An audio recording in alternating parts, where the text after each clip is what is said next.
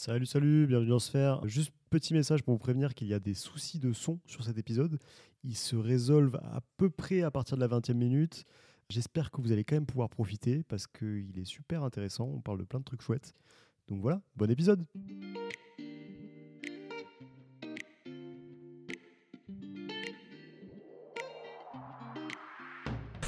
Salut, salut, bienvenue dans Sphère. Aujourd'hui, euh, je suis avec euh, Romain et Anso. Comment ça va? Très bien. enfants Oui, Oui, Moi, très oui. bien. Ça fait plaisir de vous revoir. On se, on se retrouve pour cet épisode euh, du mois d'octobre. Euh, on va parler de plein de sujets euh, hyper intéressants.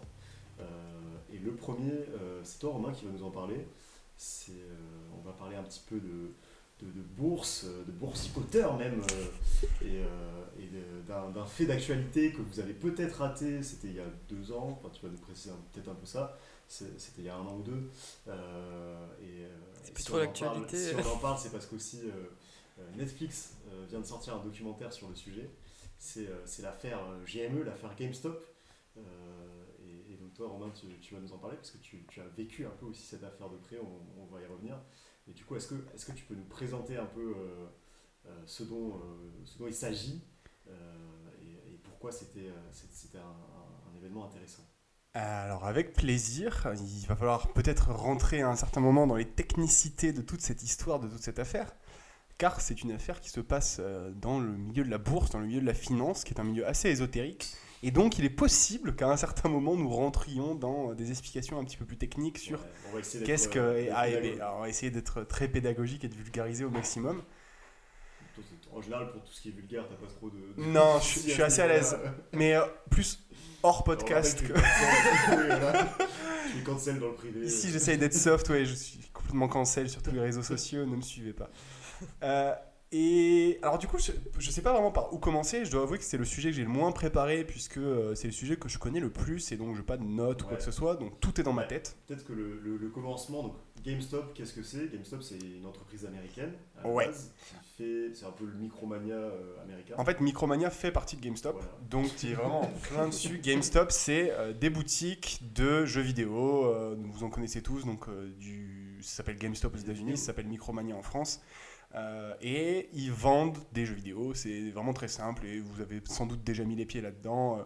des figurines, des, euh, des, des consoles de manière générale. Si vous devez faire des cadeaux pour Noël qui arrive bientôt, c'est probablement par là que vous pourriez passer. Euh, Qu'est-ce qui s'est passé à par rapport à ça? C'est que il y a eu toute une mouvance euh, dans le milieu de la finance qui a dit, en fait, euh, aujourd'hui, les gens achètent des jeux vidéo de manière immatérielle de plus en plus.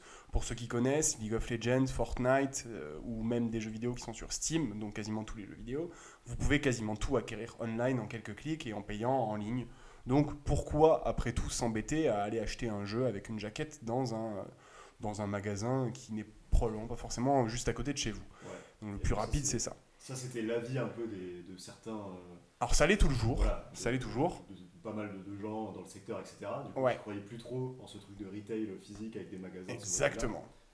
Et le parallèle était fait avec euh, le, les, les vidéo stores, donc euh, je sais pas si Blockbuster. les blockbusters exactement, donc des, des, des, des magasins qui avaient l'habitude de louer des, des, des DVD, un business model qui a complètement disparu dans notre, euh, dans notre monde actuel puisque bah, Netflix, Amazon Prime sont venus remplacer tout ça, euh, tous les services à la demande, Les euh, canals. les canals, exactement. Euh, donc tout ça, ça a changé et euh. Qu'est-ce qui s'est passé en fait pour moi dans ma vie? C'est que je vais mettre un peu de contexte, j'aime bien parler de moi donc je vais le faire. C'est vrai, ça. Euh, si vous voulez en savoir plus sur moi, posez-moi Bah, tu des sors ton questions. livre bientôt d'ailleurs. Je sors mon livre. Euh, incompris et pourtant, oui. Cancel, mais pas que. cancel mais pas que. exactement. Euh, faut que j'arrête de dire exactement. Et, euh, et donc qu'est-ce qui se passait dans ma vie à ce moment-là? En fait, il faut remonter un petit peu euh, au À deuxième l'enfance, confinement. à l'enfance. Je suis né en 1996. Non, euh, on, va, on va couper. Et euh, donc, je suis né en 1996, ça c'est vrai. Mhm. Et ensuite, on va aller jusqu'en 2019, 2020 en fait, exactement. 2021 même, je crois. 2021. Alors, en 2020, fin 2020, il y avait le confinement. Mhm. Et moi, à ce moment-là, je rentrais sur le marché du travail. Donc, je commençais à travailler et Et je même. commençais à avoir un salaire. Euh, en étant quelqu'un qui est intéressé par euh, gagner de l'argent, comme euh, peut-être beaucoup de gens ici, j'ai essayé de me dire bon bah l'argent, euh, l'objectif c'est de le mettre quelque part, de le placer. Donc je me suis renseigné sur comment placer son argent. J'ai téléchargé une application pour mettre de l'argent quelque part et j'ai pas trop retouché. Tu as commencé à t'intéresser un peu. à Voilà, la je m'intéressais un peu à la bourse, j'avais créé un compte et tout ce genre de choses. Et jusque-là, j'ai pas trop retouché et euh, on va aller. euh, donc, ça, c'était deuxième confinement, en novembre 2020. Ouais. Et en janvier 2021, à ce moment-là, moi, je suis en télétravail chez mes parents, euh, donc je ne paye pas de loyer. Mhm. Je suis pourtant salarié, donc j'ai un salaire. Ouais. Donc à ce moment-là, j'engrange les bénéfices. Et tu te poses la question qu'est-ce que je vais faire de tout cet oseille? Qu'est-ce que, que vais-je faire de tout cet oseille? Exactement, c'est tout à fait ça. Euh, et il se trouve que à ce moment-là, qui est aussi le moment où bah, je suis chez mes parents, je suis pas du tout dans la ville où forcément il y a tous mes potes en ce moment, donc je fais pas grand-chose de mes soirées. Euh, entre deux, deux petites parties de, de League of Legends, euh, je traîne sur Reddit et je vois un tu- espèce de gif Tu peux expliquer ce que c'est Reddit pour Ouais. ceux qui connaissent pas forcément? Reddit, c'est un réseau social où on va retrouver plein de gens qui vont s'organiser dans ce qui s'appelle des subreddits. Un subreddit, vous pouvez imaginer ça comme un grand groupe Facebook où les gens vont euh, poster des choses, ils vont parler d'un sujet qui les intéresse. Ouais. C'est un, peu un mix entre Twitter et les forums à l'époque où en gros c'est plutôt que discuter, euh, tu discutes sur des sujets quoi. Il y a des, des Ouais. thèmes qui sont définis, des topics, etc. et tu discutes là-dessus. Et la grande particularité de ce site web, c'est que c'est anonyme. Mm, Et c'est donc pas forcément intéressant de savoir Ouais. qui est connu ou pas. euh, Ça, un peu tout le monde s'en fout. L'objectif, un c'est de centrer le sujet sur le propos et non pas la personne. Ah. C'est beau. C'est beau, c'est très beau. C'est un très bon concept. J'encourage les gens hein, qui, qui ne sont pas sur Reddit à s'inscrire à un très bon site pour y perdre un maximum de temps. Ou gagner de l'argent peut-être, que sais-je. Salut jeune entrepreneur. Euh, et je suis tombé sur un GIF sur ce site web, donc dans la page centrale où ils mettent un peu de tout, où euh, c'est des mecs de One Piece. Et je comprends que euh, les mecs ont mis des, genre, euh, des- dans le GIF des euh, trucs qui ont un rapport avec la finance. Ok. Et je comprends pas trop ce qui se passe. Je Ouais, vois juste, genre, il se passe des trucs, il y a un énorme mème, et tout le gif est animé, donc je regarde, c'est 20 secondes de pur bonheur, où je me dis, mais qu'est-ce qui branle ces mecs? Et ensuite, je comprends qu'en fait, tout le monde parle de finance dans ce subreddit, donc je clique, je commence à m'intéresser, et les mecs sont en plein dans un truc qui s'appelle, les gars, il faut investir dans GameStop, c'est une dinguerie, c'est ça qu'il faut faire. Donc là, on est en début janvier, machin, et à ce moment-là, je euh, commence à rentrer dans le rabbit hole de euh, la finance de Wall Street Bet. Wall Street Bet, c'est le subreddit où on a pu trouver ça, donc cette espèce de grand groupe Facebook où les gens partagent leurs trucs. Euh, et les mecs ont trouvé une, une espèce d'histoire où ils ont compris ce qui se passait sur l'action de la société dont nous venons de parler, donc GameStop, où il y a un petit problème au niveau de cette action. Ouais. Donc je vais rentrer un petit peu plus dans le détail dans ce problème. Euh, Qu'est-ce qui se passe Donc ce que disent les mecs sur ce site, c'est en gros, dans le marché des actions, il est possible d'acheter et de revendre immédiatement des actions que vous n'avez pas. Donc vous pouvez vendre des actions que vous n'avez pas. Ce qui veut dire qu'il y a quelqu'un derrière qui va acheter une action et ensuite vous allez devoir lui racheter. Je m'explique un peu, je vais essayer de m'expliquer un petit peu plus Ouais, clairement. c'est un système comme option quoi. Voilà, c'est une option d'achat, c'est l'inverse d'acheter. Euh, vous allez faire ce qu'on appelle shorter, donc vous allez vendre quelque chose que vous n'avez pas, que vous n'avez pas et vous vous rengagez à le racheter à un certain moment. Ce qui veut dire que si vous avez une action qui vaut aujourd'hui 30 euros et vous, vous pensez que l'action plus tard, elle vaudra 20 euros, donc la société est vouée à se casser la gueule, vous pouvez aujourd'hui la vendre, donc vous la vendez 30 euros Mhm. et ensuite vous la rachèterez au prix euh, que euh, vous pourrez. Donc plus tard, si elle va- vaut en effet 20 euros, vous la rachèterez 20 euros et vous aurez fait 10 euros de profit mécanique extrêmement intéressante qui permet pas mal de choses, qui permet de euh, vérifier euh, qu'il n'y ait pas des sociétés qui soient surcotées. Il y a des gens qui vous pouvez donc parier à la baisse sur Mm. des boîtes. L'idée générale, et si vous pensez qu'une boîte va échouer, vous allez shorter chère actions. Est-ce que c'est clair? Oui, fait. tu- la caution. euh, Ouais, t'es- t'es notre caution de vulgarisation. Euh, Est-ce que je sais que tu n'es pas forcément spécialiste de- du milieu de la finance Non. En effet. Parfait. Euh, à, par rapport à ça, et de ce que j'ai dit, dans votre tête, vous avez pu faire le lien de dire, ok, euh, bah, en fait, euh, c'est très clair, il y a des gens qui ont vendu euh, des, ce type d'options, donc qui ont short, qui ont décidé de parier sur la baisse de l'action GameStop. Et euh, il y a un moment où on s'aperçoit qu'il y a une autre mécanique qui est que vous pouvez shorter des actions qui ont déjà été shortées. Donc, imaginez vous, propriétaire d'une action, vous vendez votre action A que vous n'avez pas à un propriétaire B. Ce propriétaire B, en fait, Il short lui aussi. lui aussi, il est en train de vendre l'action que vous l'avez vendue à un propriétaire C et ainsi de suite. Et donc, vous pouvez créer un nombre artificiel de shares, de, de- pardon, d'actions sur une, euh, sur une société. Et euh, c'est une mesure que vous pouvez prendre, c'est de savoir combien d'actions existent vraiment à, par rapport à combien d'actions sont sur le marché. Mm. Et donc, tout l'intérêt de ce subreddit, c'est de m'avoir expliqué toutes ces choses-là que je ne connaissais pas. Alors, je connaissais, un- je connaissais le principe du short, mais il y avait beaucoup de choses que je ne connaissais pas. Donc, ce ratio qu'on appelle le short interest, Mm. à ce moment-là, donc en janvier, est de 140%. Ce qui veut dire que pour chaque action artificielle, il y en a 1.4, euh, pardon, pour chaque action organique, il y en a 1.4 existantes fausses. Donc, en gros, il y a beaucoup trop d'actions. Pour une action qui existe vraiment, une action d'entreprise, ouais, en fait, il y a des gens qui se sont engagés à racheter 1.4 actions. 1.4 actions. Et ça, ça fait pas monter le prix justement Et de. exactement, ça c'est fait- exactement ça. Dans ce sens-là, ça fait baisser le prix. Plus tu shortes une action, plus tu vends une action. Mais donc le prix baisse. euh, Il y a un moment où euh, tu t'aperçois de la problématique. Il y a énormément de gens qui se sont engagés à racheter des actions, donc tu sais que le prix va monter. C'est aussi simple que ça. Donc, dans ma tête, euh, avant de mettre un peu d'argent dessus, je me suis beaucoup tapé de bien comprendre ce, que ça se- ce qui se passait pour être bien sûr et tout. Donc, je suis tombé dans des technicales. À un moment, je lisais des choses sur euh, ce qui s'appelle les lettres grecques. Euh, donc, euh, qu'est-ce que c'est un alpha, un gamma, un delta en finance? Un kebab. C'était sympa. Pas ton- fréquenter les mêmes. Sympa ton confinement. Je- euh. moi, j'ai, adoré. Hein. Je dormais pas beaucoup, mais j'ai adoré. Euh, ouais, c'était, marrant. Pour, t'avoir euh, côtoyé à cette période-là, c'est vrai que t'étais un petit peu sur les nerfs. T'étais un peu à fond. Je suis monté à Paris un peu plus tard. ouais. Euh, et, euh, et du coup, à ce moment-là, je me dis bon, j'ai de l'argent, je me fais chier.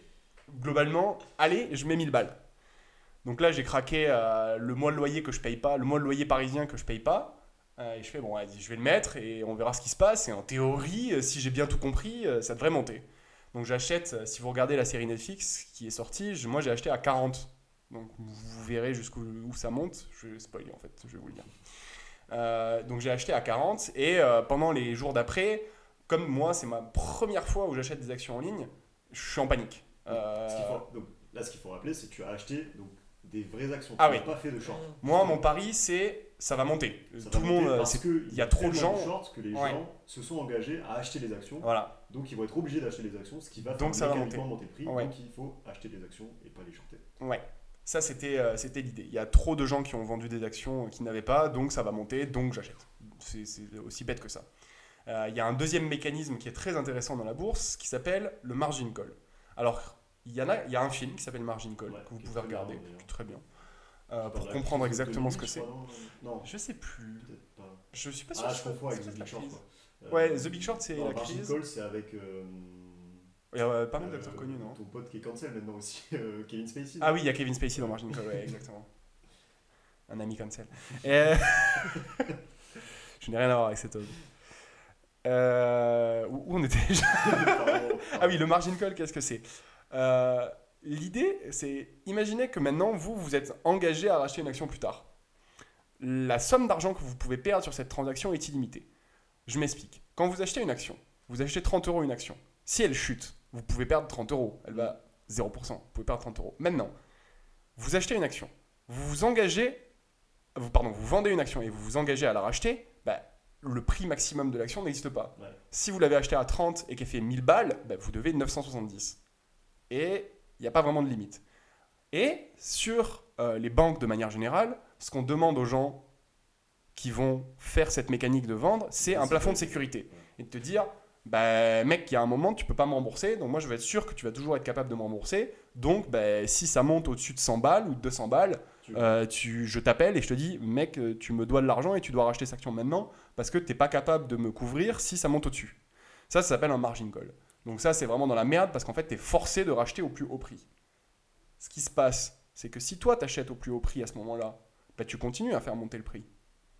Et donc, ça va déclencher d'autres margin calls chez d'autres gens. Donc, l'idée et le continu va continuer d'augmenter, générer d'autres margin calls et euh, continuer à faire monter le truc énormément. Euh, je vous laisserai regarder euh, la série du coup pour Ouais, avoir plus de détails là-dessus. c'est un bon complément. Mais l'idée c'est de dire bah, là on est dans une situation où ça ça peut se passer. Et toi si à ce moment-là tu as des actions, tu es en plein bénéf. Tu vois l'action monter et tu te dis bah, pépère, les gens sont obligés de racheter, il y a juste à attendre et toi tu essaies de vendre sur la montée avant que le soufflet redescende. Ça c'est la strat. Euh, comment ça s'est passé? T'es millionnaire maintenant, c'est ça? I wish, I wish. C'était le plan, hein, mais euh, ça n'a ça, a pas pu euh, aboutir jusqu'au million, malheureusement. Euh, comment ça s'est passé? Bah bien, en fait. C'est-à-dire que ça s'est passé exactement comme les, les, mecs de Reddit l'avaient dit. Et en fait, deux ou trois jours plus tard, moi j'avais acheté à 40, ça commence déjà à monter, donc deux ou trois jours plus tard, on est déjà à 65. C'est une bonne plus-value. Quand tu prends 60% en très peu de jours, t'es content.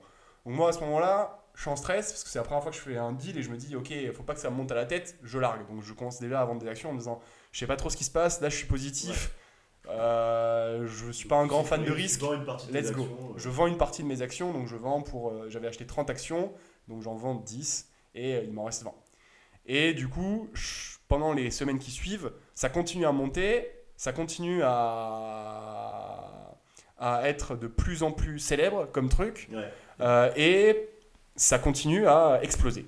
Et donc ça monte dans des sommes qui vont jusqu'à euh, 120, 200, 240, 350. Et toi, tu vends pas à ce moment-là ce Moi, j'ai vendu un petit peu tout le temps sur la montée. euh, dès qu'il y avait des espèces de seuils psychologiques, je vendais un peu. euh, Ouais, Comme ça, genre, pour larguer faut- du mou. Ce qu'il faut savoir, c'est que donc toi, tu disais que tu l'as, tu as acheté au, au moment où l'action était à 40 euh, Ouais. dollars, mais euh, très peu de semaines avant, au début de cette affaire-là, elle était vraiment à quelques dollars. Alors, hein. si on remonte vraiment, début 2020, euh, ben, début, ouais, début 2020, le truc était à genre 4 ou 5. Ouais, c'est ça. Et en gros, il y a un mec sur le subreddit qui dit Moi, j'en prends un paquet, Oui. euh, je me blinde, parce que ça, c'est sûr que ça va marcher. Mais ça venait d'un, Ouais. type en particulier. D'un euh, type en particulier. D'ailleurs, justement, tu, tu- tu as abordé un peu le sujet et je pense que c'est un truc hyper aussi intéressant à regarder dans le documentaire, même si vous n'êtes pas forcément intéressé par tout l'aspect. euh, Il s'explique super bien. hein. on vient parler, déjà, c'est bien expliqué. Euh, et en fait, il y a tout le volet un peu médiatique qu'il y a eu sur l'affaire. Voilà. Donc, ce qu'il faut bien comprendre, c'est que ce forum Reddit où les gens ont trouvé euh, en quelque sorte cette faille, euh, c'est un forum de particuliers. Donc, ce que, ce que parfois on peut appeler les boursicoteurs, c'est-à-dire les, les investisseurs particuliers face aux investisseurs institutionnels qui étaient plutôt du côté du short et notamment avec le, le fonds euh, tristement célèbre maintenant qui, qui a fait faillite depuis. euh, Peut-être je spoil, mais euh, Melvin, Melvin, Melvin Capital, Capital, qui était justement un des fonds qui était le plus engagé dans engagé cette. sur les positions de, de short. Et en gros, ce qui s'est passé, c'est qu'il y a eu toute une campagne médiatique où tous ces fonds d'investissement et toutes les banques, je pense, qui étaient aussi un peu euh, dans la sauce euh, liée avec ces fonds, ont commencé à faire pas mal de lobby sur les médias américains, notamment. En France, on a beaucoup moins entendu parler, évidemment. Mais sur les médias américains, pour dire. euh, Ouais, ils font n'importe quoi sur Reddit, quoi, euh, faites gaffe. euh, fait, Ne vous faites pas entraîner, vous allez perdre de l'argent, c'est des parieurs fous, tout toute cette narrative qui a été poussée. Hyper intéressant sur, sur l'affaire. Il y a beaucoup de médias qui se sont ouais, pas mal engagés dans le process et tout. Alors, euh, ils sont pas, il n'y a pas eu que des trucs euh, stupides qui sont sortis. Il y a eu des trucs qui étaient euh, assez honnêtes. Je trouve que le documentaire Netflix est pas trop mal fait. Il y a deux trois trucs. euh, parce que pour le coup, moi, vu que j'avais des billes en jeu, j'étais vraiment hyper Mm. euh, engagé et informé de cette histoire. C'est la première fois que je parie de l'argent. Semaines, euh, Tu vois des swings. euh, Tu vois, avec 4 ordi autour de lui. c'est Ah, c'était vraiment ça. J'étais euh, pas concentré sur beaucoup de choses, mais sur la bourse, je suivais à mort. Quoi. C'est tous les jours, euh, tu te connectais à 15h, la bourse de New York ouvre. À 22h, 23h, tu vas te coucher, tu penses, tu penses tous les trucs Reddit. euh, J'ai pas beaucoup dormi. Parce que bah, honnêtement, euh, il y avait des trucs en 10 minutes, euh, chose. tu perdais euh, genre, quasiment 1000 balles, euh, tu les reprenais euh, dans les 15 minutes d'après. C'est le casino grandeur nature, mais avec ton vrai argent. Et quand t'as pas l'habitude de parier de l'argent, moi je fais pas de poker, euh, je Mm. parie pas d'argent de manière générale. Euh, Là, j'ai le BPM à 140 pendant 3 semaines. Bon, au final. Le poker, d'ailleurs, c'est au dernier épisode. Si vous voilà, vous pouvez, vous pouvez revenir pour une autre sorte de parieur, ce qui m'a l'air plus raisonnable comme type de pari. Euh, et, et du coup, non, il y avait toute cette histoire médiatique avec plein de médias qui disaient genre méfiez-vous, faut pas investir, euh, plein de trucs comme ça. Alors, euh, à tort ou à raison, hein, je, je, je suis pas là pour, forcément pour, pour juger, mais il y avait un peu des conflits d'intérêts.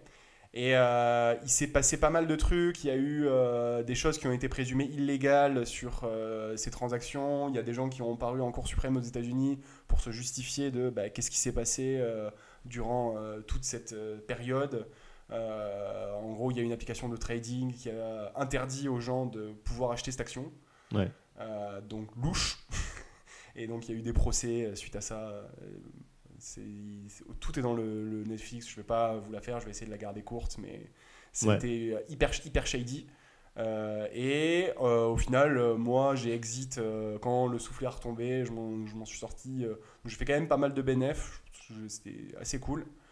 Euh, ça m'a valu un On ou deux mois de salaire.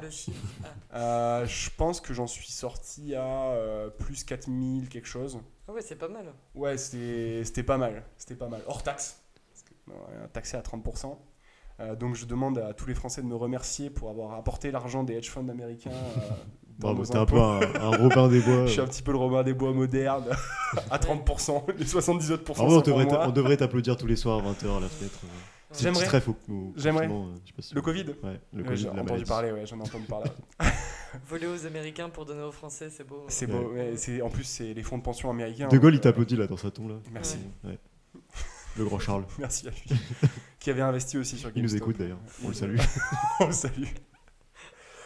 Euh, et je sais pas où, j'ai à peu près fini euh, l'histoire. Ouais, mais Juste c'est- pour moi, ça avait, ça avait été une expérience particulière et pour ceux qui vont mettre de l'argent, soyez prêts à le perdre et tout. euh, je trouve Oui, que ça, quelqu'un qui est c'est- très résistant au stress et sur cette période-là, c'était, vénère.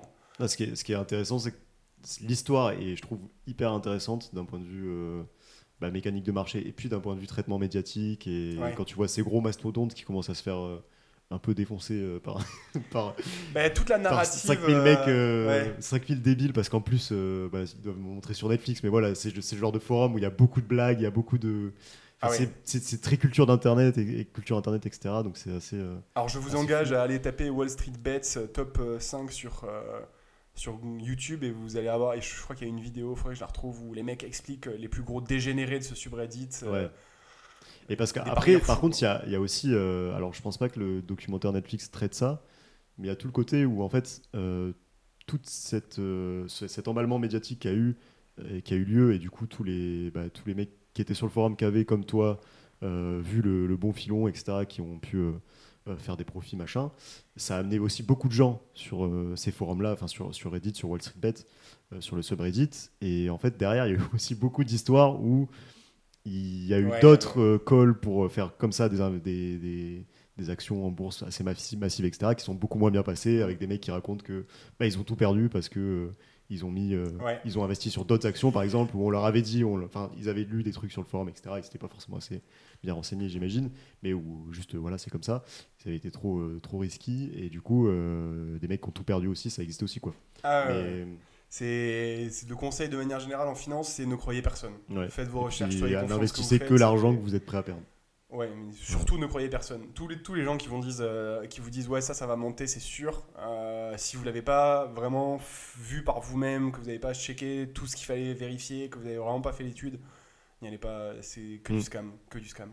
Ok. Bah, en tout cas, c'est hyper intéressant et je pense que si, si ça vous a intéressé, il faut pas hésiter à aller voir le documentaire euh, Netflix du Ouais. coup, Ouais, c'est une qui série- s'appelle- C'est une série documentaire ou c'est un film GameStop je pense. C'est GameStop. une série. euh, Il y a trois trois sections de une heure il me semble. euh. Ça se regarde euh, en une bonne soirée, euh, ça se pense. C'est plutôt bien fait, c'était assez fidèle. Il y a deux trois trucs où euh, je suis pas Ça forcément. tout- s'appelle en français mais, GameStop, les geeks générale, défis Wall Street. Voilà. Voilà. donc, euh, Les geeks les Wall Street. ouais, les geeks défis Wall Street. Et c'est le grand, euh, le grand truc narratif, c'est ça, c'est de dire, euh, c'est David contre Goliath, Mm. c'est des hedge funds qui ont dit cette compagnie va échouer, qui ont parié sur la baisse de cette compagnie, ce qui fait, c'est une prophétie autoréalisatrice en soi. Tu vends une action qui n'existe pas, donc l'action chute. Mm. Euh, et euh, des gens, euh, la masse, le peuple, qui s'empare de, euh, de- du sujet en disant mais on peut les niquer, alors on se ligue tous contre eux. Et bon, Ça Euh, marche. euh. Une belle histoire. faut Et comment ça a fini? Mal. En fait, assez mal. Euh, le short squeeze, donc short squeeze, c'est la mécanique où euh, les margin calls s'en- s'enchaînent de plus en plus, ne s'est pas passé jusqu'en haut. En pleine montée, euh, il y a la première application de trading pour euh, Particulier. pour particulier qui a arrêté de vendre cette action. Euh, cette action, cette boîte est en fait très proche d'une autre boîte qui s'appelle Citadel et qui est un market maker. Et en gros, c'est là où tu commences, à, ça, sent, ça sent des conflits d'intérêts. euh, C'est très très bizarre ce qui s'est passé là-dessus. Et une fois que le bouton acheter a été enlevé, euh, le truc est descendu euh, hyper hyper vite. Euh, Il y a eu encore un autre pic après, mais grosso modo, il y a beaucoup de gens qui ont perdu de l'argent là-dessus. Euh, beaucoup de gens qui en ont gagné. tard. euh. Euh, il faut savoir que c'est un jeu à somme nulle, donc euh, ceux qui gagnent d'un côté perdent de l'autre. Et les hedge funds ont perdu euh, une somme astronomique d'argent, donc on peut assez imaginer que cette somme astronomique d'argent est revenue dans les particuliers. Mm. Alors il ne faut pas non plus trop diaboliser les hedge funds. Euh, les hedge funds, au final, c'est le bras armé euh, de certains investisseurs. Et quand on voit des investisseurs, on s'imagine très souvent genre un mec avec son yacht et son cigare euh, en train de mettre des mains aux fesses euh, déplacé, quoi, un mec chelou. Et euh, très souvent, toi, non euh, Ah, euh, on m'appelle sur une autre ligne. Style le loup de Wall Street. Voilà, style le loup de Wall Street, on, s'imagine, on diabolise très ça et très souvent, c'est euh, la grande majorité de l'argent provient Des de de fonds d'investissement, de fonds de retraite. Donc c'est un peu comme si la caisse d'assurance maladie investissait pour vous votre argent en disant ça, c'est- c'est le bah, ça va nous permettre de, battre l'inflation, donc on aura des meilleures retraites et tout. Donc faut pas forcément. euh, Oui, c'est c'est pas plus tout blanc, compliqué tout que ça. quoi. ouais, c'est pas les hedge funds, c'est pas les Ouais, grands méchants du jeu. euh, faut, faut le prendre avec un- une pincée de sel. Pas trop se laisser avoir par les médias qui nous vendent. euh. C'est quoi cette expression? Ça se dit non? On dit pas ça? Non, des pincettes Oh, plutôt. On a des pincettes, ouais. Mais tu peux avec une pincée de sel, en vrai ça doit être meilleur, en vrai ça, ça relève un peu le goût je pense. ça date de Jérusalem. Non, attends, si, il faut le prendre avec une pincée de sel. Avec des pincettes Je- Ouais, ouais, si, si. Je si. demande un fact-checker. Eh ben, les auditeurs euh, feront le fact-checking, Ah, merde. avec des pincettes, ouais, pas avec une Bah oui. pincée de sel. Il n'y a pas une expression avec une pincée de sel Euh, Casser Bah, du sucre Non ou rajouter, ou rajouter son grain, rajouter son grain de sel, mais Rajouter son grain de sel. Ouais. Bon, en tout cas, prenez-le avec une pincée de sel quand même. Quand même. Faites-vous Pour la plaisir. ça va être la nouvelle expression. Ok, bah merci en tout cas Romain, c'était c'était Ouais, hyper intéressant. intéressant. Avec plaisir. Et j'espère que ça va donner envie à nos auditeurs de regarder parce que l'histoire est quand même euh, D'investir un maximum d'argent en bourse. pas forcément. En tout cas, c'est- pas ce qu'on vous conseille, mais, euh, Non, mais c'est toujours intéressant. Euh, on va passer sur le deuxième sujet, euh, un sujet euh, un peu d'actualité parce que donc euh, on a appris le décès cette semaine de Robbie Robbie Coltrane, qui était l'acteur euh, qui incarnait Hagrid euh, au cinéma. Et du coup, ça nous a fait une petite replongée de, de nostalgie. On avait envie de vous parler de, de cette saga. Anso avait envie de nous parler de cette saga qui l'a marqué particulièrement, puisqu'elle relie euh, les livres à peu près tout le temps. dès que tu vois Ouais. Anso, dès que tu rejoins Anso quelque part, il est en train de lire Harry, Potter. Ouais, J'ai fini là, mais ça va reprendre bientôt. prochain, oui, oui. sûrement. L'hiver arrive. euh. C'est ouf, c'était pas la seule à faire ça. hein. Ouais, il y a Moi, ma sœur fait ça aussi. j'aimerais bien pouvoir les oublier pour pouvoir les relire et les redécouvrir, mais ils sont incroyables ces livres, je trouve. J'ai jamais tout lu. Peut-être ça vaut le coup. hein. Même pas je pense tout que ça vaut le coup. J'en ai lu 3 ou 4. J'ai même pas tout vu. c'est vrai. J'ai essayé de pas te spoiler dans le. Oh, merci. Non, mais pff, en- en, euh, c'est- honnêtement, c'est ma faute. C'est- Ça fait trop longtemps que c'est sorti. Il y a plus Ouais, d'excuses. c'est quoi. vrai que là. euh, Faut spoiler là. Si les gens l'ont pas vu. euh, Ouais. Moi je l'ai pas vu, allez vous faire foutre. T'avais qu'à le voir. T'as eu 10 ans, tu vas pas interdire les gens de parler d'un truc qui s'est passé il y a 10 ans. Ouais. ouais, surtout quand ça a un tel poids dans la culture. euh, Ouais, parce que il y a beaucoup Donc tant choses, pis, euh, si je suis spoil, génération, euh, c'est la vie. Je le mérite. Oui, donc Robbie Coltrane qui est mort euh, le 14 octobre 2022, donc jour de mon anniversaire en Bah, plus. Donc signe, ça ouais. ça m'a d'autant plus euh, touché.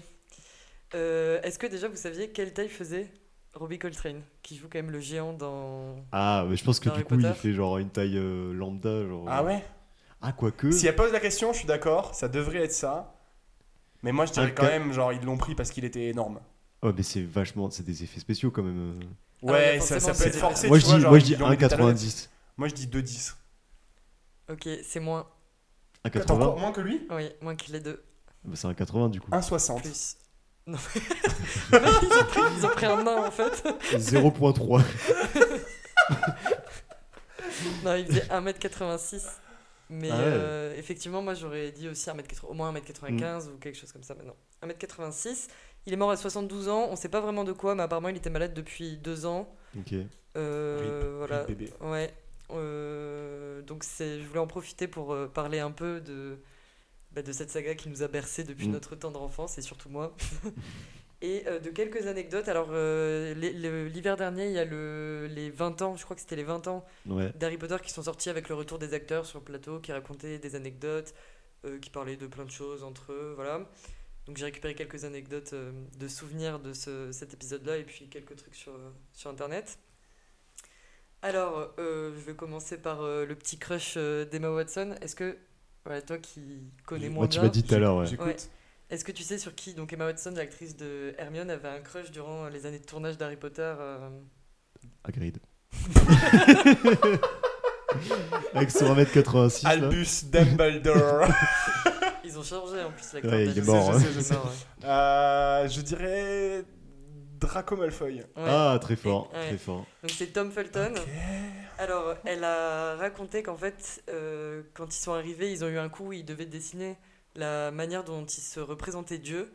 Et Tom Felton avait dessiné une fille avec un skate et une, calca- une casquette à l'envers. Oh, le et bad boy. quand elle a vu ce dessin, Oh, le mec euh, cool, quoi. Putain, qu'est-ce que s'est c'est dit, c'est cool. lui. elle est tombée amoureuse euh, direct. Et en fait, elle raconte qu'il lui tardait tout le temps euh, tu sais, d'aller au tournage pour le voir. Et on se dit quand même, ils ont, on a tous eu la même euh, adolescence où tu sais, le truc, t'arrives en cours, t'as ton Oui. petit crush Ouais. en cours. Oui. T'as ce petit truc et en fait, bon, sur un autre. euh, c'est fou de se rendre compte que c'est pareil pour tout le monde. Et que Ouais, au final, ils étaient hyper jeunes. hein. ouais, ils étaient super jeunes, ils ont grandi ensemble et que cette petite fille qui est maintenant une superbe femme, euh, Mm. très engagée d'ailleurs dans la cause féministe, euh, ce qui est très bien, C'est vrai. qui, qui arrivait, qui était toute mignonne en train de, de vouloir euh, Choper. sortir euh, Avec le bad boy en plus. hein. avec le Ouais. petit Mais je sais pas du coup ouais. c'est. Ouais. Non, bah, enfin, ça devait être adorable aussi. Ouais, ouais. ouais, c'est sûr. Mais il Voilà. était hyper pote. Alors, je, sais, je crois qu'il était hyper pote, euh, Draco, avec euh, Harry Potter, en fait, avec Daniel Radcliffe. Euh, Cliff. Cliff. Cliff. Euh, alors je sais pas au niveau des liens entre eux. Daniel Oui, ils Auteuil. étaient, je pense qu'ils étaient. J'ai envie de refaire un Harry Potter avec Daniel Auteuil. à la place. Dans la, dans la vérité. C'est la vérité Il joue pas dans la vérité. Si je joue pas dans la vérité. Non. Attends, non, c'est qui? Ah non, c'est. Euh... Non, c'est. Là, comment il s'appelle? Ah. J'ai- J'ai tous mes mots mélangés là. La Ouais, là, je comprends plus rien là. Non, Anconina. Mais c'était Robbie Coltrane qui joue dans la vérité. Oui, si oui, oui. Je suis perdu. Non, c'est l'acteur d'Agrid, non. Ah, ok, pardon. Rip. Tout ce que j'ai à dire. Bon, ok, donc anecdote suivante, si je peux. Euh, donc c'est sur le, le physique de Matthew Lewis, donc euh, qui faisait euh, Neuville Londubat. Ah. Donc il faut savoir qu'il a été euh, recruté, euh, Casté. Casté pour son, son physique euh, Disgracieux. euh, un peu. Voilà. voilà, qui était un peu joufflu, donc qui, était, euh, qui restait quand même fidèle à, Au à la façon, ouais. au personnage décrit dans les livres euh, par J.K. Rowling. Sauf que Petit problème. entre Harry Potter 2 et Harry Potter 3, l'acteur a eu une puberté qui lui a été très favorable. Il a grandi, donc il a minci. Et bon, il avait il avait pas des très belles dents, donc les, la production, enfin en tout cas les, les réalisateurs, les réalisateurs d'Harry Potter lui ont dit qu'il n'avait pas le droit de se mettre un appareil dentaire avant d'avoir fini de tourner dans les Harry Potter Ah non pour rester. Ouais, donc il a eu sa, sa dentition pourrie jusqu'à ses 18 ans, enfin à peu près. Ouais. Et ils, ont- ils étaient obligés à partir du 3 de lui mettre des prothèses de joues, un gros costume. Et euh, alors je sais, ça je sais plus parce que je l'ai pas retrouvé, mais j'avais vu peut-être des prothèses d'oreilles, enfin des fausses euh, oreilles un peu décollées, tu sais. Pour euh, la- le rendre c'est dommage, non Ouais, mais- Alors que l'acteur euh, est quand même beau il a gosse. Bon, après, il est- fine. même, il- même dans les derniers films, ça se voit qu'il est Alors plus. oui, c'est ressemble ils ont, plus, fait quoi. ça, ils ont fait ça jusqu'au 5, et Ouais. après 6 et, et les 2-7, il est, euh, Il est lui- normal. ouais, il est Ouais, normal. ça, ça doit te faire un petit boost à l'ego quand même. Tu reviens euh, Ouais. pour le film, on te dit, mec, t'es trop beau pour le rôle. Il vraiment. trop beau ce mec Prends ses oreilles de 2 mètres là. Vas-y, vas-y, Dumbo Ça, c'était Voilà. un des premiers mèmes, euh, le truc de Neville Londubat euh, que je regardais. C'était sur 9gag à l'époque quand on avait 15 ans ou 16 ans. Et je, je vois très bien la transformation physique de lui. Et Mm. ensuite une photo où il est genre torse nu. Et Ouais, Ah oui, bah ouais, mec, c'est c'est un archi BG. euh, vrai Il y a Ron qui a fait l'inverse. euh. Bon, Ron, il a toujours été un peu. Oui. Eh ben, c'est ça que tu veux dire? je profite que tu parles, je profite de, que tu parles Comme de ça pour passer sur mon anecdote suivante. Merci pour la transition. Euh, on avait demandé donc pareil entre Harry Potter 2 et Harry Potter 3, le réalisateur de Harry Potter 3, euh, Alfonso Cuarón, Ouais. a demandé à donc Daniel Radcliffe, Daniel Radcliffe, Emma Watson et Rupert Grint, donc Harry, Ron et Hermione, Ouais. de, enfin Hermione et Ron respectivement, de faire un commentaire écrit sur ce qu'ils avaient compris de l'évolution de leur personnage. Ok. Donc, euh, Daniel Radcliffe, l'acteur d'Harry Potter, a rendu une, une copie d'une page. Emma Watson, Ah oui. elle a, a rendu 16 pages. Ça colle tellement au personnage. Ouais. Et, euh, Et Draco, il a rendu un, dessin. Une meuf qui faisait du skate. en fait, il adore dessiner ça. Il sait faire que ça. ouais. Les mur de sa chambre. Mais c'est pas lui en plus, c'est Rupert Grint. C'est l'acteur de Ron. Ah oui, Euh, merde. n'a rien rendu du tout en, en considérant que dans tous les cas son personnage il aimait pas les études et qu'il avait il aurait rien C'est rendu pas mal, c'est pas mal. et euh, C'est c'est passé ouais, cohérent, ouais. c'est- ouais, voilà C'est Donc, euh, une euh, bonne flemme euh, bien justifiée. Quoi. C'est exactement donc euh, voilà je sais pas si c'était un très bon élève mais en tout cas c'est un bon acteur visiblement Mm. Euh, voilà donc euh, ensuite il y a eu pas mal de changements d'acteurs donc il y en a qui sont très connus sur les, Ouais. cha- les changements d'acteurs donc Le notamment euh, ah oui bon Crab qui était allé en prison je crois entre Ouais, le 6 et le c'est ça. 7 Et ben voilà, classique Serpentard. Ouais. Ouais, tous les mêmes. Euh, bon, l'acteur de Dumbledore qui était, euh, qui était décédé là après Harry Potter 2. Mais on a des changements qui sont un peu plus marrants. Donc, par exemple, Lavande, Bra- euh, Lavande Brown qui fait la petite amie de. Je te spoil peut-être la petite amie de Ron dans le 6. Ok. euh, qui dans le. Je m'en souviens peu. Tu te souviens pas Ah, mais c'est une meuf de Une l'éc- de blonde- l'école des, des filles là? Ou non, pas du tout? Non, confonds. non, non, c'est euh, une, euh, une de. Beau bâton? Oui. Non, Oui, non, mais- c'est pas Bobaton, Merci. c'est ça c'est dans le 4. Bobaton, c'est ok. dans le 6. Ah merde. Et en fait, l'actrice Ouais, de Lavande Brown qu'ils avaient avant était euh, une actrice euh, noire. Mhm. Et euh, Lavande Brown dans le 6, donc quand elle est devenue importante dans les livres et qu'ils ont dû Ah oui, la vu mettre. que, vu que Ron est raciste, du coup. Voilà, et donc elle est, elle est, elle est, elle est blanche par la suite. Voilà. Ah ouais. Ron. Mais Voilà, du coup, il. euh, très- Et donc on n'a pas l'explication. Mais on, je sais, on n'a pas l'explication, enfin en tout cas Bah, je l'ai pas peut-être juste des trouvé. trucs de casting. euh, Donc après peut-être que la fille a été partie sur autre chose, etc. Ouais, mais dans ce cas ouais. tu recastes quelqu'un de la même. Ouais, bah après, du coup, ils ont fait. euh, Après, elle pour- faisait un tu peu sais, de la pour la- l'acteur de Crab, c'est aussi ça. Ils ont pris un mec qui, re- qui était noir, je crois, du coup, tout. Mais ouais. Ouais, je pense qu'après, c'est des personnages un peu En fait, pour secondaires. Les l'acteur gens, de ils. Crab, ils ont repris l'actrice de c'est ça. Et du coup, elle était plus dispo. Ouais. Donc, euh, un peu compliqué. Et oui, et une autre anecdote marrante qui prouve quand même qu'Emma Watson était vraiment faite pour ce rôle quand elle a été castée, donc euh, qu'elle était toute petite, euh, pour être vraiment bien, euh, bien sûre de, de respecter son rôle, etc. Elle faisait que appeler J.K. Rowling en lui disant Je veux prendre des notes, qu'est-ce qu'il faut que je fasse, comment je dois travailler mon personnage, comment machin? Et donc, rien qu'en l'entendant dire ça, J.K. Rowling, elle a dit Mais t'inquiète pas, tu, visiblement, tu vas être parfaite Tu pour le rôle. tu es déjà Hermione Granger. Donc euh, voilà, donc c'était des petites euh, anecdotes et surtout un grand hommage à Robbie Coltrane euh, Ouais. et qui a suivi euh, Alan Rickman qui est mort il y a quelques années et qui Mm. était quand même vrai. exceptionnel euh, Dans Rogue. et Ouais. qui fait l'acteur de Rogue dans Rogue. Dans- oui. en, en tant que Rogue.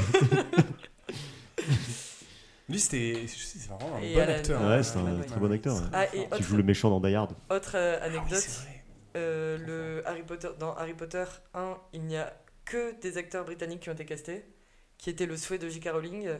Euh, et à la base, c'était Steven Spielberg qui voulait faire euh, réaliser Harry Potter 1, sauf qu'il voulait dans le rôle de Ah. Harry Potter un acteur euh, un The Rock. un acteur, Malfoy, euh, John Cena. Ils avaient des guns et tout. Bah, C'était un autre Je délire. regarderai ça avec Daniel Auteuil. Bah, le 2 devait être ré- réalisé par Michael Bay. Donc, euh, trop chaud. Non, et, euh, et en fait, donc il voulait prendre un, un jeune euh, américain Ok. et euh, J.K. Rowling voulait que des acteurs britanniques. pour être. euh, ok. Voilà, et. euh, et Ah, donc mais c'est dommage. Du coup, on a raté. Steven Spielberg euh, a lâché l'affaire en disant. Je suis pas Ouais, sûr que ce soit si mais dommage, non, c'est pas dommage parce qu'en plus, celui qui l'a réalisé, c'est. Ah, Alors, le, de, le Le 1, un, c'était c'est, euh, euh, Christopher. Chris euh, Columbus, là. Chris Columbus, ouais. ouais. Qui fait des très bons films euh, pour enfants. Notamment. Ok. Bon, ben. Attends, Super c'est pas les mêmes réalisateurs euh, sur Non. Non, alors après, Ils on ont a eu beaucoup David changé Yates euh, à la fin. Ils ont changé. Euh, je pense que- 3-4 fois, ouais, ouais, trois, quand quatre même, au fois. moins. Et c'est pour faire évoluer le style avec Alors déjà, euh, le c'est ton des livres ou c'est, Peut-être parce que déjà, les, les, 3, 4, enfin, les trois premiers livres sont quand même très enfantins. Mm. Ouais. Surtout les deux premiers, puis le troisième quand même euh, un Ouais, peu. il commence à y avoir des et morts. hein. puis après, bon, on commence à y avoir des morts et puis des choses quand même très très euh, Bresson. euh, sombres, ouais. Mm.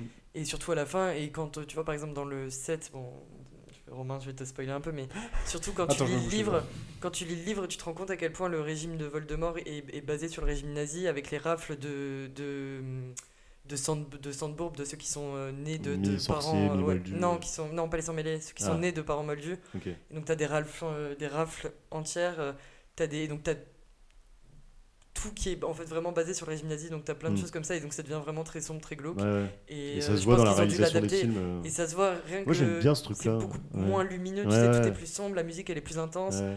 Je trouve, enfin. Moi, j'ai toujours trouvé ça assez stylé. euh, dans, la, ouais, dans la saga, tu vois vraiment une évolution. Genre, Ouais. De ton et de, réalis- enfin, de réalisation, et je trouve que ça va assez bien avec le Et pour nous, c'est assez cool parce qu'on a pu vraiment grandir grandi et avec, apprécier ouais, les films clair. quand ils sont sortis à l'âge où il faut les apprécier. Et puis je pense que c'est un peu logique aussi avec les enfants, eux, leur vision qu'ils ont du monde, au bout d'un moment ils se rendent compte bah, que la vie c'est dur Ouais. et que. Ouais. Enfin bon, même si. Que le monde c'est de la Ah oui. merde et que. Voilà, c'est ça. euh, On va tous crever, ouais. et voilà, et qu'il Ouais, vaut mieux. La crise euh, écologique et tout.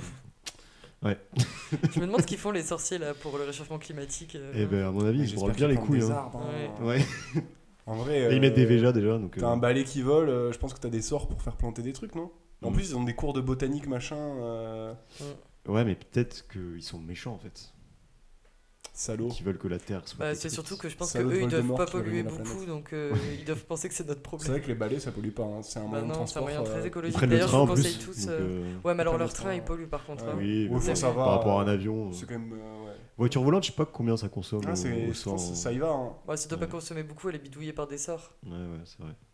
Oui, c'est une voiture euh, moldue à la base. C'est vrai, c'est vrai. Mais Ça- je trouve qu'on n'utilise pas assez euh, la, La magie. magie. en tant que source d'énergie dans le mix énergétique français. Mm. Ouais, mais pourtant. euh, Bah, Janko, ouais, il en parle jamais. hein. Non.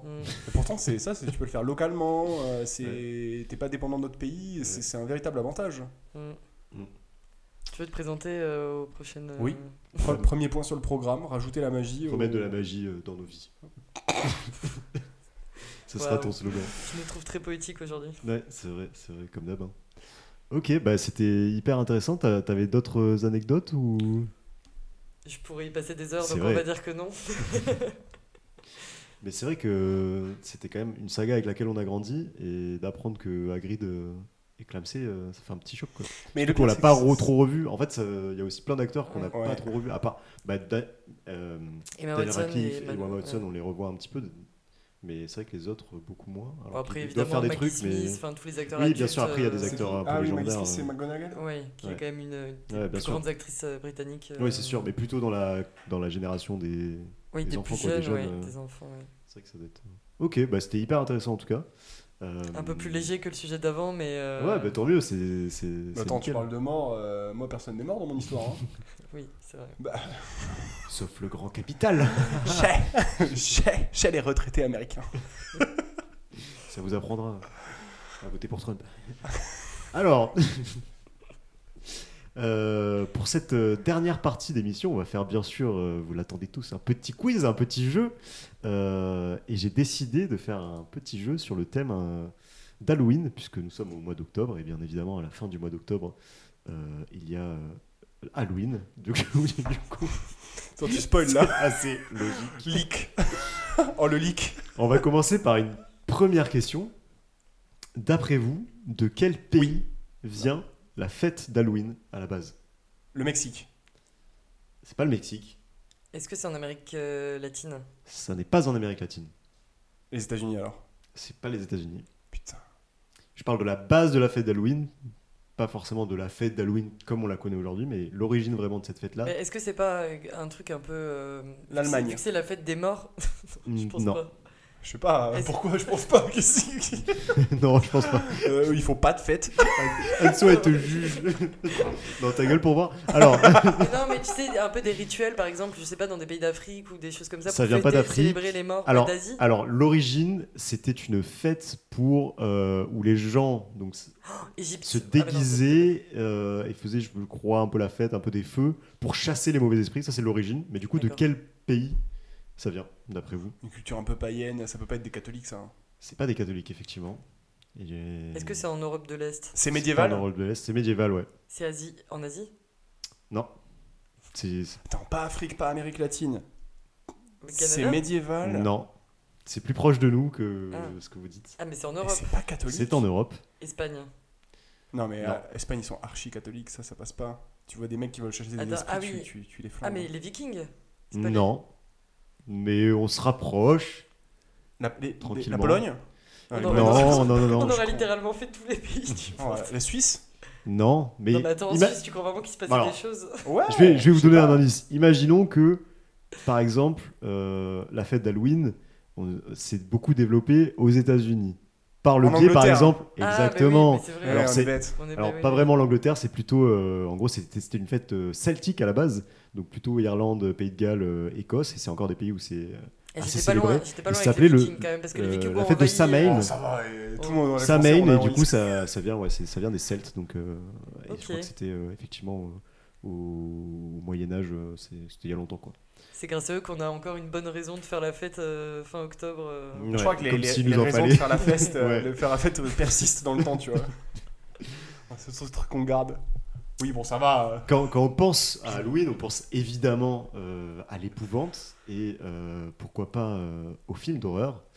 Et la question que je vais vous poser maintenant, c'est à votre avis, en quelle année est sorti le premier film d'horreur?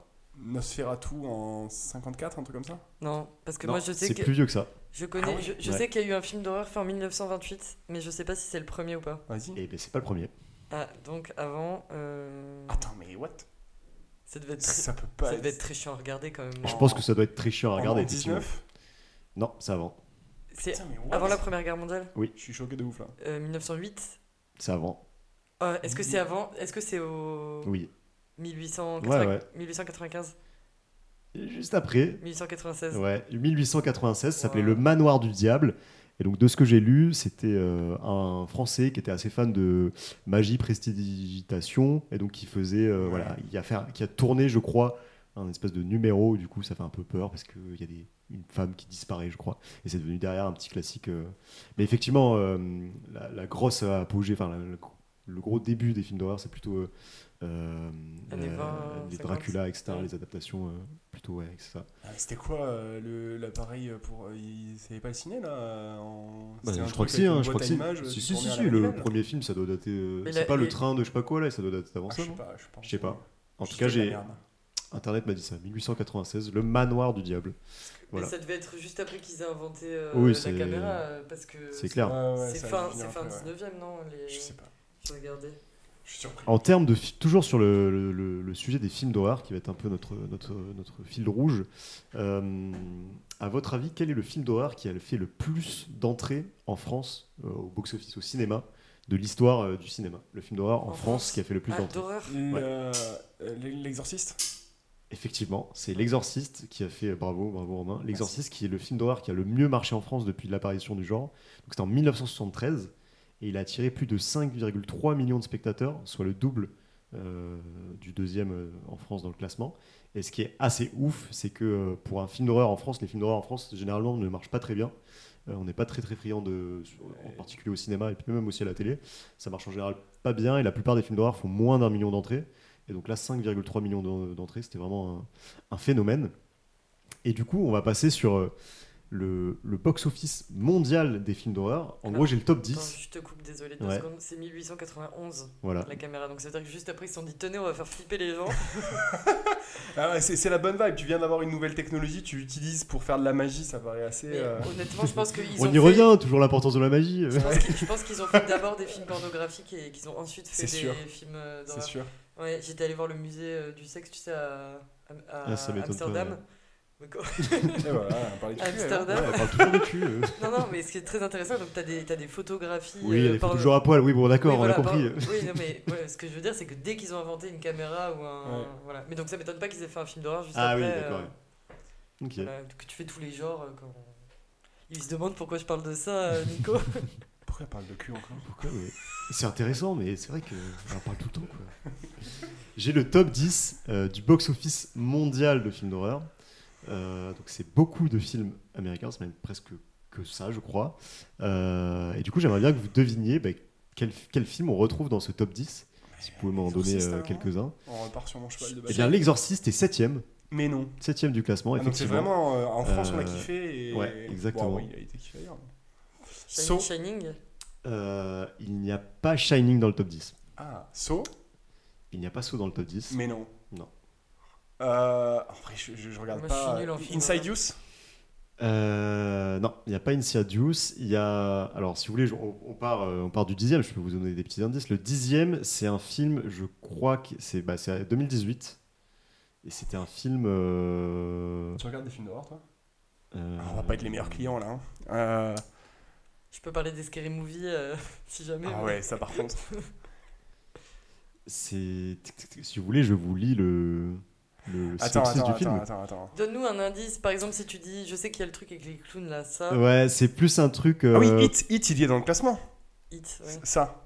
Hit, c'est le premier du classement, euh, sorti en 2017. joué, merci. Un budget de 35 euh, millions de dollars et il a rapporté 700 millions de dollars. T'as vu, il y a un truc, c'est classement. au box-office en France, on compte le succès par le nombre de tickets. Ouais, et, Et eux, eux, ils comptent par la rentabilité. la rentabilité Ouais, du film. Là, j'ai le classement avec la hein. rentabilité. Hit, c'est 2000%. Donc, Hit, effectivement, le premier. Euh, le dixième. euh, Et c'est- en pourcentage? Du coup, petit budget, gros revenu, c'est non, non, non, c'est en recette absolue, Ah, le classement. Mais, euh, mais derrière, à côté, t'as la rentabilité. euh. Euh, le dixième du classement, c'est un film euh, post-apocalyptique qui était sorti en 2018. Où, euh, moi, je l'ai pas vu, mais. The avaient- Purge? Non, c'est un truc où euh, il y a des monstres et euh, il faut être euh, silencieux et ça fait partie Oh du titre du Avec film. euh, le mec de. euh, Dans le deux, le il y mec a- de The Office, là. euh, Ah. Peut-être, je sais pas, mais dans le 2, je crois qu'il y a. Ils ont sorti un 2 du coup, et je crois que dans le 2, il y a Killian Murphy. Euh, Mais dans, je crois que j'ai vu des affiches du 1 et c'est avec le mec de The Office et je sais pas, c'est euh, juste Silence, non Un truc comme ça C'est genre Oui, effectivement. C'est. John Il y a John Krasinski, euh, ouais, c'est ça. exactement. Et c'était pas loin, ça s'appelle Sans un bruit. euh, Sans en un français, bruit. A Quiet Place. A Quiet Place. Du coup, qui est, qui est top 10. J'ai et vu passer, Je euh. connais personne qui a vu ce film, mais euh, il est top 10 au monde. Le 9 c'est assez simple. C'est un classique. euh, donc, c'est sorti en 2001. C'est un classique euh, du film d'horreur. On est sur un truc, un thriller psychologique un peu. euh, Est-ce que Seven c'est considéré comme un film d'horreur? Alors, ça peut, parce que là, vous allez voir, le, le, le deuxi- le troisième et le quatrième au classement, vous allez voir, c'est un peu étonnant que ce soit des films Ok. d'horreur. Seven, ça, ça n'y est pas en tout cas, donc je pense que ça ne l'est pas. C'est pas Seven, c'est plus. euh, c'est un personnage iconique euh, C'est des films le d'horreur. sixième Vendredi sens. 13. Alors, le sixième sens est deuxième au classement, effectivement. Le bravo. sixième sens, c'est quoi? C'est avec Bruce sixième Willis? Willis, sens, c'est avec. Bruce Willis, ça fait C'est pas. I See Dead People euh, Ouais, Ouais, I c'est See ça. Dead People, ça fait pas tant. Attends, mais c'est un film d'horreur ça? Bah, apparemment, apparemment. de Ah, mais il n'y a pas le The Others aussi? Euh, Non, The non. Other, c'est un truc d'écoute. euh, Non, non, avec Nicole Kidman. euh, Ah, ok. un film de- Psycho, y a d'horreur, pas euh. Non. Ok. Le Euh, neuvième, le neuvième, donc c'est euh, un personnage iconique euh, qui a fait l'objet aussi d'une série il y a pas très longtemps. Je sais. Euh, euh, Ed Gein, là. Alors attends. Psy- euh, Psychose? Non, c'est euh, c'est un tueur, euh, c'est un tueur en série. Mais c'est mais c'est pas euh, Freddy Euh, Krueger Non. Ah, mais oui, il y a forcément Hannibal, euh, Hannibal Lecter. c'est Ah, Hannibal. oui, Effectivement, c'est Hannibal, le neuvième au Celui-là, classement. Euh, alors ça, le, cool le honnêtement, je vais vous le donner parce que j'ai aucune idée de ce que c'est. Ça s'appelle La Nonne. La Nonne Ah qui est si, sorti en j'ai vu 2018. le... J'ai vu l'affiche. C'est une nonne euh, qui fait peur. Voilà. Ouais, j'imagine. Alors attends, vas-y, développe. tu as l'air d'en savoir beaucoup sur ce film qui s'appelle La Nonne. Donc ça fait peur. Et c'est une nonne c'est une nonne. nonne avec une tête. euh, Donc un De film nonne, d'horreur mais qui s'appelle La Nonne. qui fait peur, quoi. Ok. Ok. Le septième, donc on l'a dit, c'était L'Exorciste. Le sixième, c'est sorti en 1975 et c'est aussi un film culte euh, qui a notamment euh, euh, changé beaucoup de, changé la perception d'un animal. Si je vous le dis, ça va être très simple à deviner, mais changer la perception d'un Discours avec un, un- le- putain euh, entretien avec un Lion? Non. c'est pas entretien avec un loup Non, c'est pas ça. Euh, Le pacte des loups? Non, c'est pas ça. et Nosferatu c'était pas ça? Non, c'est j'aime bien le placer lui mais- Vraiment, c'était un animal qui était considéré comme euh, un prédateur, mais qui, après ce film, euh, a fait flipper beaucoup de gens et fait encore beaucoup flipper les gens. Joe euh, les dents de la mer Et les Dents de la Mer, Ah. eff- effectivement, sixième au classement. Donc le cinquième, euh, je vous le donne aussi parce que c'est, c'est tu l'avais deviné, c'est Hit, mais c'est Hit 2 du coup. ouais, Donc, Hit euh, au premier rang et au cinquième rang. Le quatrième. Il y a des gens qui ont la euh, phobie des clowns de ouf hein, oui, bah ouais. En même temps, ils à avaient fait. cause de ça quoi ouais. Mais c'est pas à cause de ça, mais Ah j'avais c'est la phobie. Mais tu te souviens pas quand on a fait les. ah oui oui si si si, si. Que vous avez fait du cirque. On a fait un escape. quand, quand on Un se déguisait en clown on marchait sur une boule comme ça. Oh on non, avait j'ai fait un phobie. escape game d'horreur. euh, Enfin, d'horreur au final, ça allait, mais. euh, Ouais, Avec un clown. avec un clown. ah mais t'étais pas là c'est qui qui a tapé un énorme stress Rémi. ouais c'est ça Ah ouais. Euh, le quatrième au classement, c'est. Bon, moi je considère pas forcément ça comme un film d'horreur, mais ça y est. Euh, c'est un film qui est sorti en 2013 euh, où il y a euh, un autre classique des films d'horreur qu'on n'a pas trop vu pour l'instant dans le classement. Euh, il s'agit de- des zombies. Euh, World War Z World War Z, qui est quatrième au classement, effectivement. euh, qui a une rentabilité un peu plus basse que les autres parce qu'il Ah, a quand même coûté énorme 190 blockbuster, millions ouais. de budget et il a rapporté coûte la 540. Mais ouais, World War Z avec, euh, avec Brad Pitt en Ouais, 2013. film d'horreur, c'est un peu. euh, ils, ont, ils ont un spectre large là. Ouais, c'est plus film d'action, mais qui fait un peu peur quoi. Et le troisième, c'est pareil. hein. Pour moi, c'est pas forcément un film d'horreur, même si. Bon, si quand même, il y a des passages qui font un peu peur. Euh, c'est sorti en 2007. Et C'était avec un acteur euh, qui, Qui est cancel. qui est cancel aujourd'hui. enfin, cancel, qui a fait un petit bad Ah. buzz l'année dernière. Euh, Sleepy Hollow? Non, Non, c'est pas ça? Non, C'est Johnny Depp? C'est pas Johnny Depp. Euh, Quand, il C'est- est sorti quand? C'est sorti en 2007. euh, C'est c'est un film qui avait fait effectivement beaucoup beaucoup parler et qui est devenu classique pour plein de gens, euh, avec un acteur principal euh, qui est un acteur des années 90, 2000, euh, euh, très marrant de base. euh, Eddie Murphy, Non. dans le nouveau. Jean-Marie Bigard, oui Jean-Marie Bigard et. Eddie Murphy dans La le grosse tub de Jean-Marie Bigard, voilà, c'est ça, quatrième au classement monde. Non, non. Euh, c'est euh, quelqu'un qui a mis une, une baffe il y a pas longtemps. Ah, Will Smith Et c'est Je suis une légende Exactement, je Ah suis ouais, une légende, le en troisième. plus, mais euh, pour moi, c'est Waouh. pas du tout un film d'horreur, ça. Ah, ça fait un peu. C'est plus un film d'horreur que World War Z Ouais, pour je moi, suis mais c'est d'accord. pas non Ouais. plus. Tu euh, considères World War Z J'ai pas vu euh, World War Tu Z. dois considérer celui-là. Et du coup, deuxième, sixième sens et premier hit, effectivement. Bah, bravo à vous. En vrai, euh, vous avez eu euh, pas mal de réponses, hein, mine de rien. Ouais, franchement. euh, Je suis- je suis chaud. Bon, on est bien aidé quand même. Ouais, ouais. Quand on Mais- donne les, les acteurs et les années, ça aide.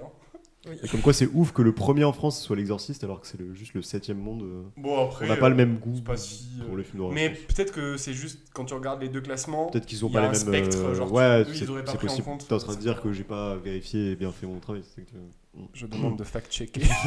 Et puis j'ai remarqué en. France, on aime bien les vieux films un peu vintage et L'Exorciste, euh, c'est un peu. Oui, mais l'exorciste c'était les entrées ciné. Ah oui. Donc c'était à l'époque. Genre les gens étaient pas en C'était pas encore. euh, Ouais.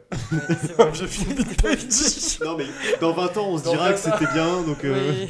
on y va maintenant ok. Vieux effectivement. il y a l'inflation sur les... Enfin bref ça va être un bordel. c'est.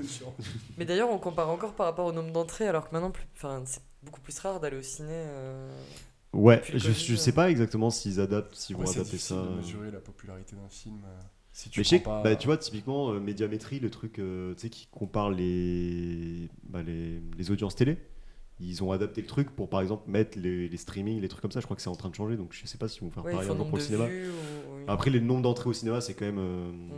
c'est Ouais, quand même, c'est important, ouais, c'est quand même représentatif souvent de la, du succès populaire, de la qualité, etc. Bon, bah, en tout cas, euh, bravo, euh, bravo pour ce petit quiz. Je sais pas qui a gagné d'entre vous, c'était plutôt J'ai collaboratif. vraiment euh, compté et euh, c'est clairement moi. Il m'a volé Hit. C'est pour ça j'ai rien volé, tu penses à autre Moi, je pense que les vrais gagnants, sur tes idées. le vrai gagnant, Moi, je c'est laisse ma place. Non, Non, non, le vrai gagnant, c'est c'est Daniel. Auteuil. c'est Daniel Auteuil qui cas, regarde depuis là-haut avec euh, Charles de Gaulle et, et voilà. Il est hein, vivant. oui, je le sais. hein. Daniel. Bon, ben merci, merci, euh, merci à vous en tout cas pour cette émission. C'était hyper, euh, hyper cool, hyper intéressant. Merci à Chers toi. auditeurs, j'espère que vous avez euh, autant kiffé que nous. Bah, si c'est le cas, n'hésitez pas à nous le dire euh, sur toutes les plateformes. euh, sur Spotify, euh, n'hésitez pas à mettre une petite note euh, 5 étoiles. Sur iTunes, vous pouvez aussi mettre la une note. cloche. Activer la cloche. Il y a une cloche, effectivement. cloche. C'est, euh, Oui. Spotify dispose d'une cloche, tout à la fait. Euh, Partagez euh, sur iTunes, sur vous Instagram. pouvez, euh, ouais, sur iTunes, vous pouvez aussi mettre une note et mettre euh, un commentaire. Ça, ça peut être super sympa. Euh, Créer un compte Twitter. Nous suivre sur Instagram. On n'est pas sur Twitter. On n'est pas sur Twitter, euh, pas encore. Le on est un peu excessif. on est trop cancel. Alors, euh, Trop pour nous cancel. suivre sur Insta, Cancel c'est sphère. sphère underscore podcast. Euh, on poste pas mal de. On essaye de poster un peu du contenu, de parfois vous faire participer et tout. Donc c'est, ça peut être hyper cool de nous suivre. Et c'est là que vous aurez toutes les infos parce qu'on n'a pas Twitter.